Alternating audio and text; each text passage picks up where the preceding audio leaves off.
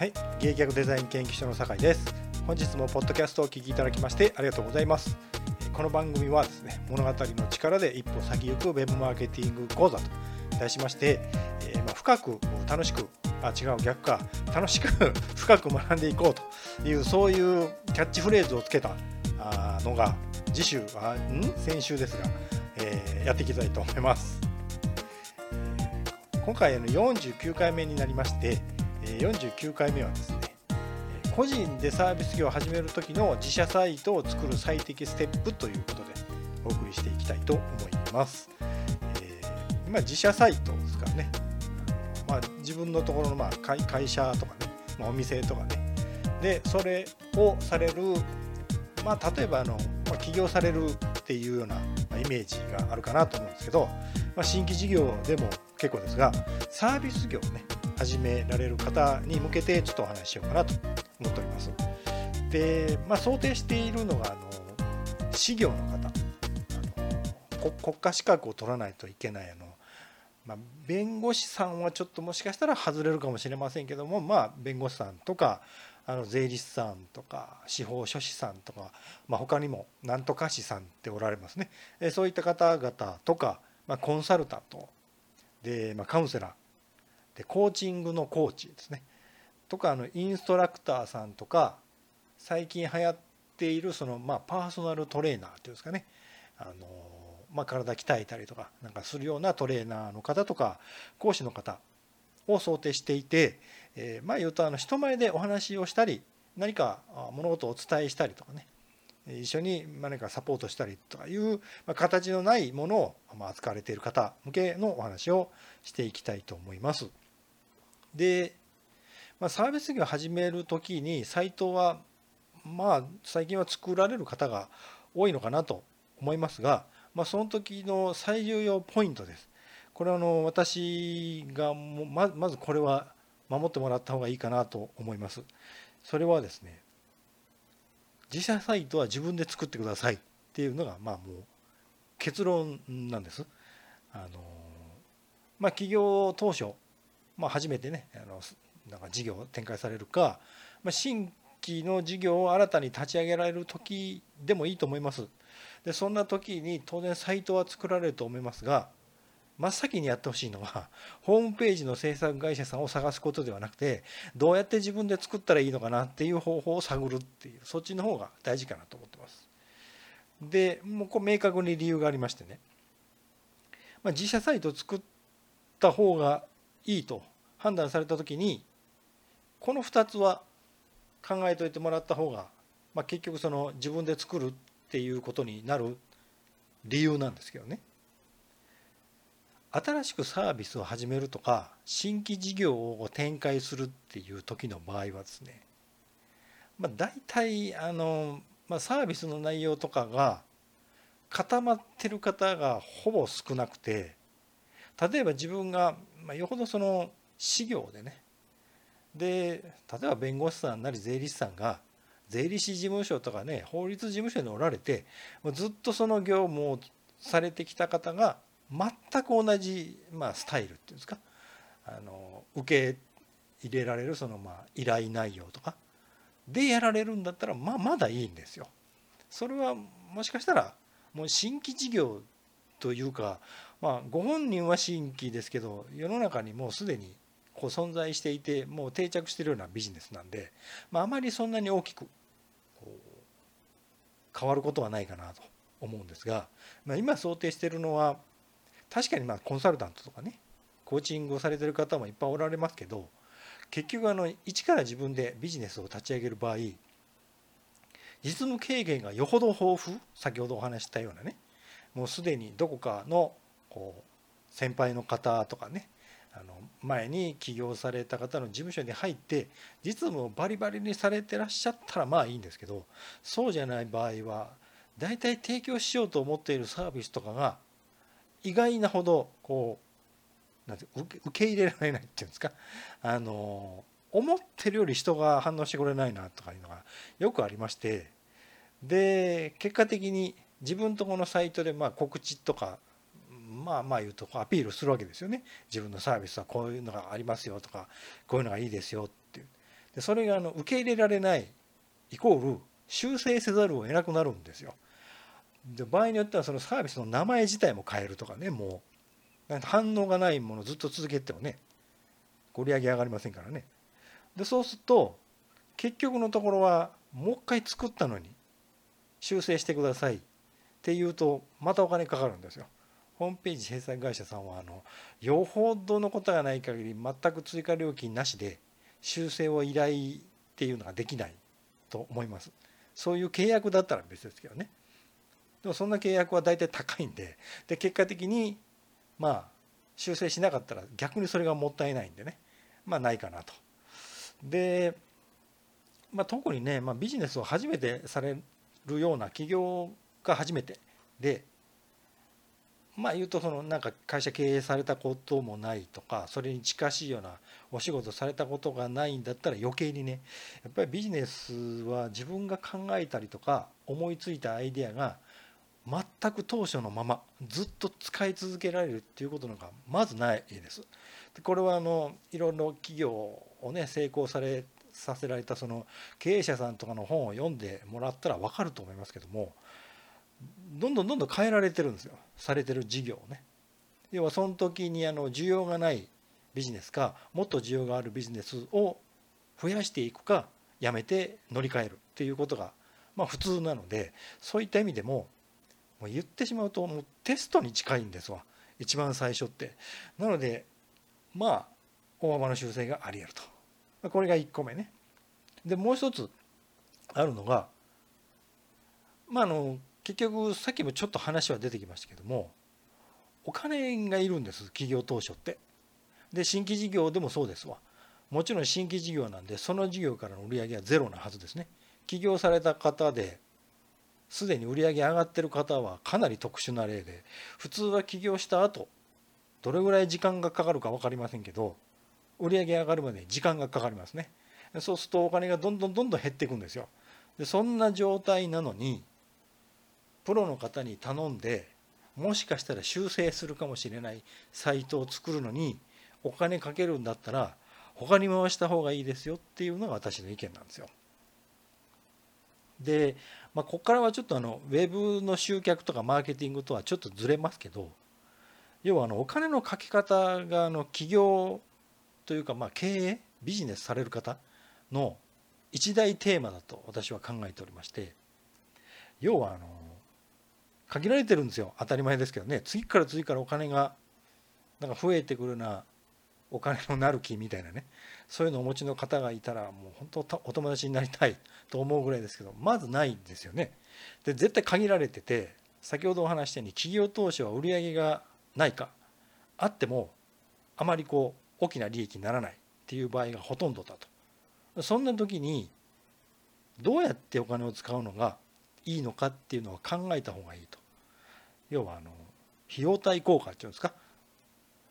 ここにいくらかけたらどれぐらいの利益が見込めるかっていうのを考えないといけない。でこれはあのもうずっと経営されてる方とかね営業を長年されてらっしゃる方だったら当たり前の話かもしれませんけども意外にあの特にサービス業でね起業される方だとあまり営業経験がない方っていうのが多いっていう印象ででそうするとどうしてもこう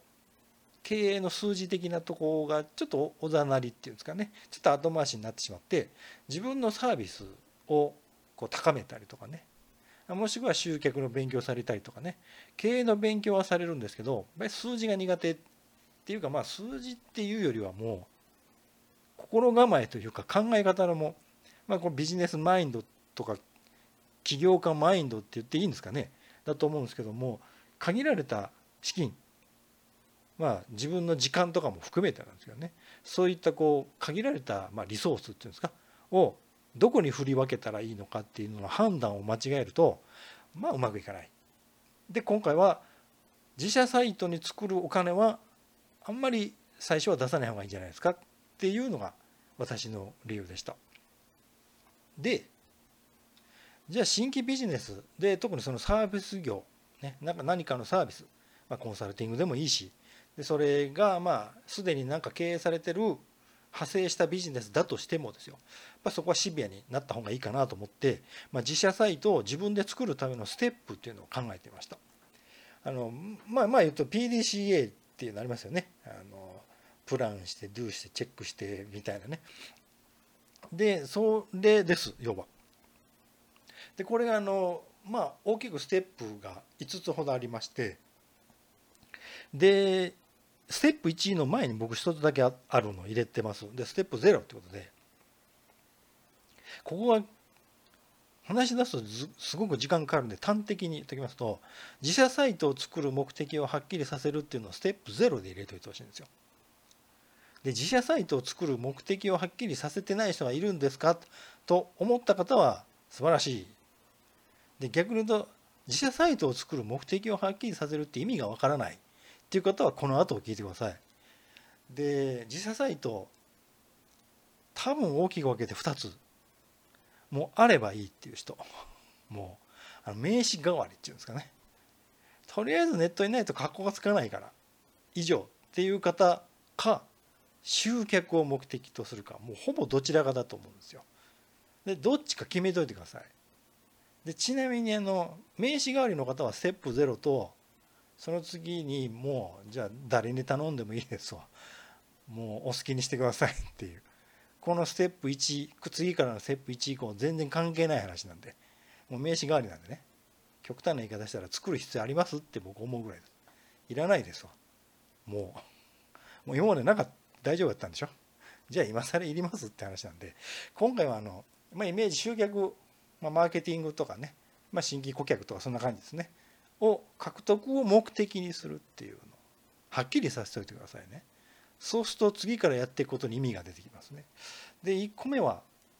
先ほどもお話ししました大幅な修正がありえます。サイトは。なぜならもうテストをしないとはっきりわからないんです答えが。要は自社のサービスが受け入れられるかどうかわからないのでできるだけ早くサイトを稼働させたいんです。できたらその日にぐらいです。今日サービス業を立ち上げたじゃあ今日サイトをもう出してしまうぐらいのレベルです。それぐらいの速さです、ね、でそのステップにはまだ集客開始です。早かったらその日から開始です、ね、集客なんでまあ言うと自社サイトに誘導ですね。でここで SEO とか広告とか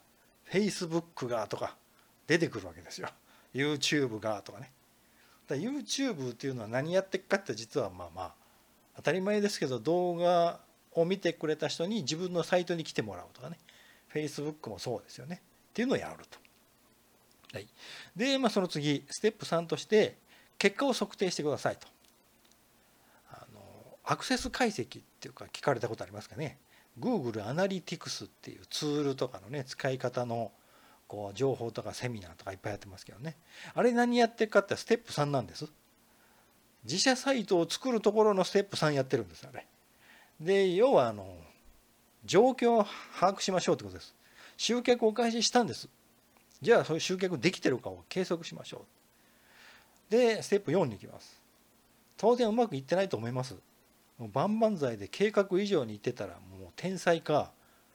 逆になんかちょっと気持ち悪いぐらいなんか運が良かったぐらいで、まあ、続かないです。おそらく何か問題が出てくると思います。ほとんどの場合は予定しているよりアクセスがない。売上上がらない。みたいなね。でその問題点を発見してください。で問題点の発見のポイント一つ。アクセスが少ないとか売上上がらないというのは問題点ではありません。売上が上がらないのはなぜかっていうところのなぜかが問題点ですからね。ここだけははっきり間違えないようにね大体売上が上がらないから売上は上がる方法を探すんですけど違いますからね売上が上がらない理由は何か？じゃあその何かっていうのが分かったことを解決する方法を考えるのが次のステップ5ですわ。ね？問題点っていうのは売上が上がらないってことが問題じゃないんですよ。まあ問題ですよ。売り上げ上がらないのはもう大問題ですけど売り上げが上がらない理由が絶対あるんですわその理由をなくす改善するための方法を検討して実施してください。これがステップ5です。でステップ5をすると必然的に戻ります。ステップ2に。ステップ2は集客ですね。もう一回改善したことを踏まえて集客を始めるわけですよ。もうもう一回。で計測して結果を見た時にダメだったらまた問題点を見つけてやっぱりさこの間売り上げ上がらないと思ってていてそれの理由を見つけたと思ったらでその理由をなくすための改善をやってみたところあまり結果が変わらないじゃあおかしいねっていうのが PDCA ですよね。はい、で、まあ、自社サイトはこういうふうにして回していってもらえればいいとっていう話なので、まあ、ここから以降はちょっと補足なので、まあ、今日のお話がもうここまでで一応終わりは終わりです。なのでここから以降はちょっとまあぶっちゃけな話もちょっと入れながらねちょっと講義みたいな話はやめてちょい雑談的にちょっとあの自社サイトを自分で作る方法をご紹介しながらちょっとあの、まあ、リラックスしながら聞いてもらえる雰囲気にしようかなと思います。で、まあ、あの自社サイトで気をつけないといけないポイントっていうのはここまででお伝えしました。えー、まあお時間のない方はここまでで大丈夫です。ここから以降はまたちょっとテーマが変わります。自分で作るにはどうしたらいいかって話です。はい。でですね、まあ自社サイト自分で作るんですけど、自分で作るとは言ってもですね結論は2つでほぼ同じようなパターンなんです実は。で1個が無料のホームページ作成サービスを使うっていう。もう1個が、えー、ごめんなさいねちょっと見失ってしまう。ワードプレスというのを使うっていう方法2つなんですよ。でこれあのまあ、勉強熱心な方とかねもうすでに使われてる方は当たり前かもしれないですけどどっちも結果的にあのブログサービスってありますねアメブロとかライブドアとかあれ全く使われたことない方はちょっとイメージつかないかもしれませんけどあの、まあ、例えばあのアメブロとかだったらあの利用のこうアカウントっていうのをね作ってね。でそうするともう本もうブログが使える状態になってるんでタイトル入れたりなんだろう自己紹介入れたりとかそれこそ記事を入れたり。であとこう見た目のデザインっていうんですか。ああいうのも用意されてるんで選んでクリックしてもう早かったら12分でブログが完成みたいな感じじゃないですか。でそういうののホームページ版っていうのがあるんです。もうこれたくさんあります。無料でやってくれるやつ。要はあの利用料がかからないってやつね。で確かアメブロさん？もうアメブロさんっておかしいですけどね。あの DNA さんでしたっけ？違うか。ちょっと会社の名前ちょっとすいません。今の怪しいです。違うかもしれませんね。あのえー、ごめんなさいちょっと思い出せないんであのちょっとやめておきます。要はそのまあいろんなサービス Google も確かね始めてるか始めてないか分かんないですけど他にもあります。大体ブログサービスを作作ってるっていうかやってるところはその延長上でホームページ制作サービスも作ってます。でそれを使うと多分本当もう数分でだからもうそのレベルですわ。僕が言ってるのって。それぐらいの速度でやってくださいって。とりあえず出してください世の中に。あなたのサービスがあるっていうことを。でないとホームページの制作とかにあの何十万円もかけて1ヶ月とか2ヶ月とか待ってる間にもしかしたらほぼ同じようなサービスをさーっと先にやってしまってる人がもうお客さんどんどん獲得していくってことは本当にありますからね。特にネットはあのもう速度勝負という面が非常に大きい。で今後その傾向が減ることはない。もっと早くみたいな感じですけどね。まあいいや。で、まあ、無料のサービスともうほぼ結果的には同じようなサービスっていうかまあこれプログラムなんですけどね。あのワードプレスっていうのが。ワードプレスっていうのもまあ検索してもらったら分かりますしで私がやってるブログというかまあサイトもまあワードプレスで作っておりましてで結果的にやっぱりこう先ほどお話したようにこうデザインを選んででもう大体ページ作るの簡単なタイトル入れてで記事の本文書くとこっていうのは用意されてるんでで入れてなんか投稿とかねボタンをピッと押せばで写真を入れるとかピッて入れればもう原稿さえ用意できてればもう5分どころか1分ぐらいで一つの記事がアップできるとかね自分のサービスをもう原稿全部まとめといてもらえればワードプレスでも無料のホームページ作成サービスでも1時間もかからないでサイト立ち上がりますから、ね、もうそそのレベルでやってもらった方がいいかなと思います。でそれぞれメリットデメリットっていうのがあって無料のホームページサービスってまあまあ至れり尽くせりな感じはあります。向こうはこう有料のサービスも用意してて要はそこなんですよ。彼らのキャッシュポイントの一つが有料のプランに申し込んでもらって月額でま課金したいってやつですね。ブログとかブログはもうないのかな最近は、ま、昔はブログでもね有料のサービスに切り替えるといいことがありますみたいなのがあったんですよ。で無料のホームページサービスも無料なので当然あの制限がありまして要は有料の方がいいわけですよ。でちょっとこれだけはまずいなと思う制限の一つが広告が出ます。ほとんどの場合。あの広告っていうのはあのサイトのところにあのバナー広告とかあるじゃないですか。ブログとか見てもらったら。あれ自分が意図して入れてる広告じゃないですよね。で自分が掲載している広告ではない広告が自分のホームページに出てくるわけですよ。自社サイトに。で当然ですけど他の会社の広告ですからもしかして競合さんの広告出るかもしれないんですよ。でそうすると本当何やってるか分からなくなるでしょ。だから結論から言うと僕ワードプレスを使った方がいいんじゃないですかっていうのが結論で。でワードプレスも無料で使えます。で完全無料ってわけにいかないんですよこれ。で前提があのワードプレスっていうのはレンタルサーバーを借りなければいけません。まず。と独自ドメインっていうのを取らないといけません。でこれがわからない方はもしかしたらもう無料のホームページサービスがいいかもしれませんわ。ねここがわからないと。レンタルサーバーとは何者かとかね。独自ドメインとは何だろうかみたいなのになるとちょっと分かりにくいかもしれないんで、まあ、ままずは無料のホームページサービスでもいいんじゃないですか。何もやらないよりはね。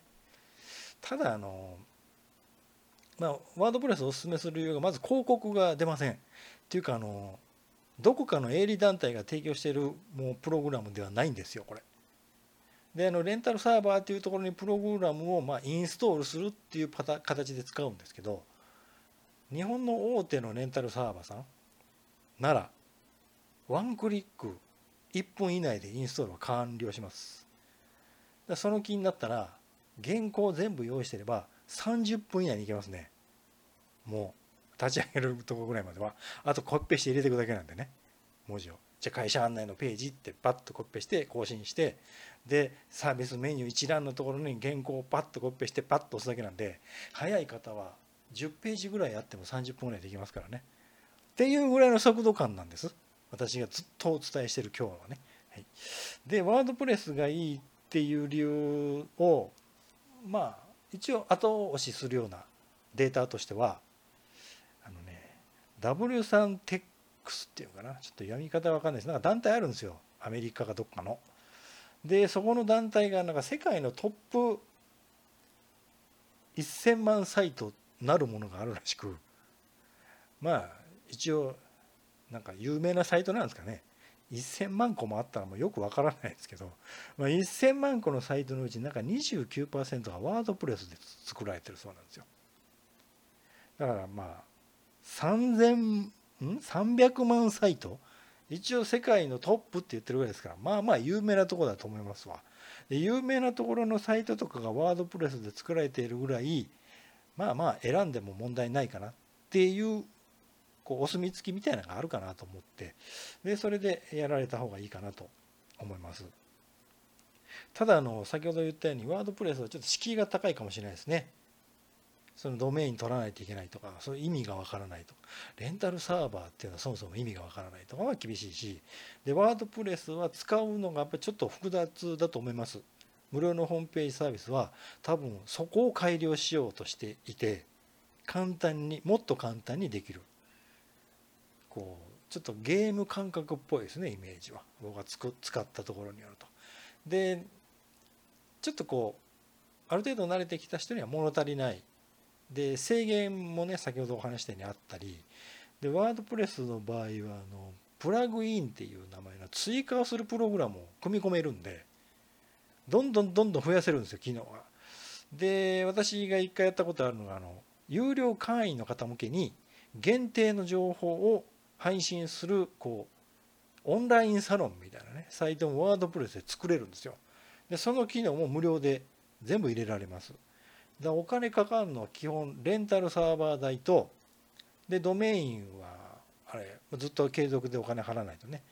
って言ってもあのレンタルサーバー大体高いところでも1年で1万円ぐらい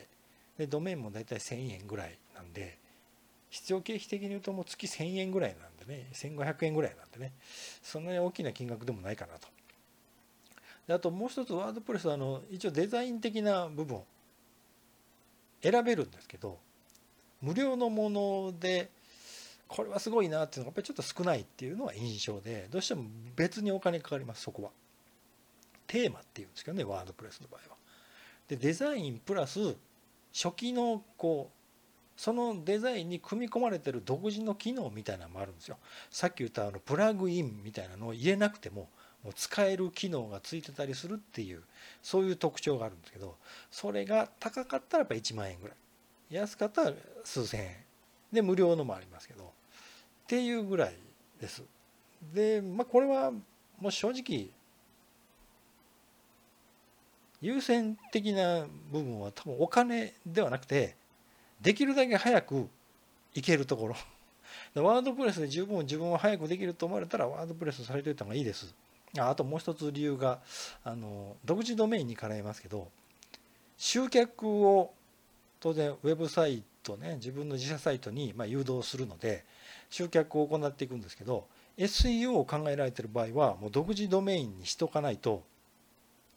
要は自分のドメイン以外のところで SEO を頑張ってしまうと自分のドメインではない。まあ言うと他の人のドメインに一生懸命アクセスを集めてあげてる状態です。実は無料のホームページサービスもそれを狙ってるんですわ。要はあのただで使っていっぱいページ作ってねって SEO 的な効果狙ってるんです彼らは。要は人の労力で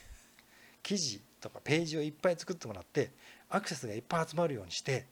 ていう実はそれなりにしたたかな戦略がありましてだから僕はそれを人のために使うのはどうなのって思っているタイプなんで自分のために頑張りませんっていうことなんでで自分のための独自ドメインを取って無料のホームページサービスを使うっていうのもありですわ。できるところがあります。大概有料プランですよね。有料プランだったら独自ドメインは取れます。で使い勝手は無料ホームページサービスで独自ドメイン取るとかいろいろ方法はありますので、まあ、興味ある方は調べていただいてねいいかなと。えー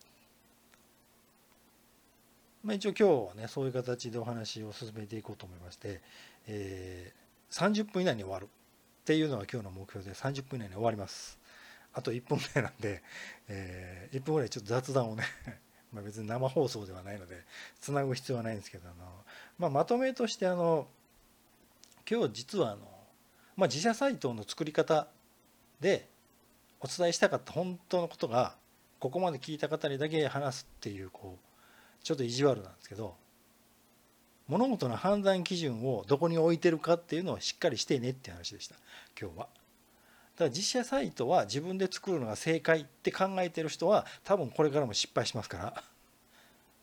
分かりますね。自社サイトは自分で作った方がいい。なぜなら修正があったりとか初期にそういうところにお金かける必要がない。という考え方をする方がいいのではないですかって話をしたんですよ。要は考え方を変えませんかって話をしてるんですよ。まあ起業家マインドでもビジネスマインドでもいいです。ただ僕の経験だけの話で恐縮ですけど多かれ少なかれうまくいってる方はほぼこういう感覚です。そこにお金かけても費用対に合わないっていうそういう感覚ですから。要は費用対に合うか合わないかっていう判断基準でやってください。その費用対は当然のことながら最終利益です。利益を取るためには売上です。売上をこう作らせてもらえるっていうんですか。貢献してもらえるのは唯一お客様です。つまり集客するためにはっていう話になっているというのが今日のお話でございました。はいありがとうございます一応あの引き続きあのこのポッドキャストの、まあ、ご感想であったりとかコメントとか募集しておりますし、えー、ただいま研究メンバー制度、研究メンバー制度じゃないな研究メンバー大募集ということでちょっと最近あのキャッチフレーズの作り方講座のプレスプレリリースをしようとぜひよければ、えー、ご登録いただければと思います。はい。それでは今日はここまでとさせていただきます。ちょっと来週また面白そうなテーマを考えておりますので、えー、ぜひお聴きいただければと思います。はい。では最後までお聴きいただきましてありがとうございました。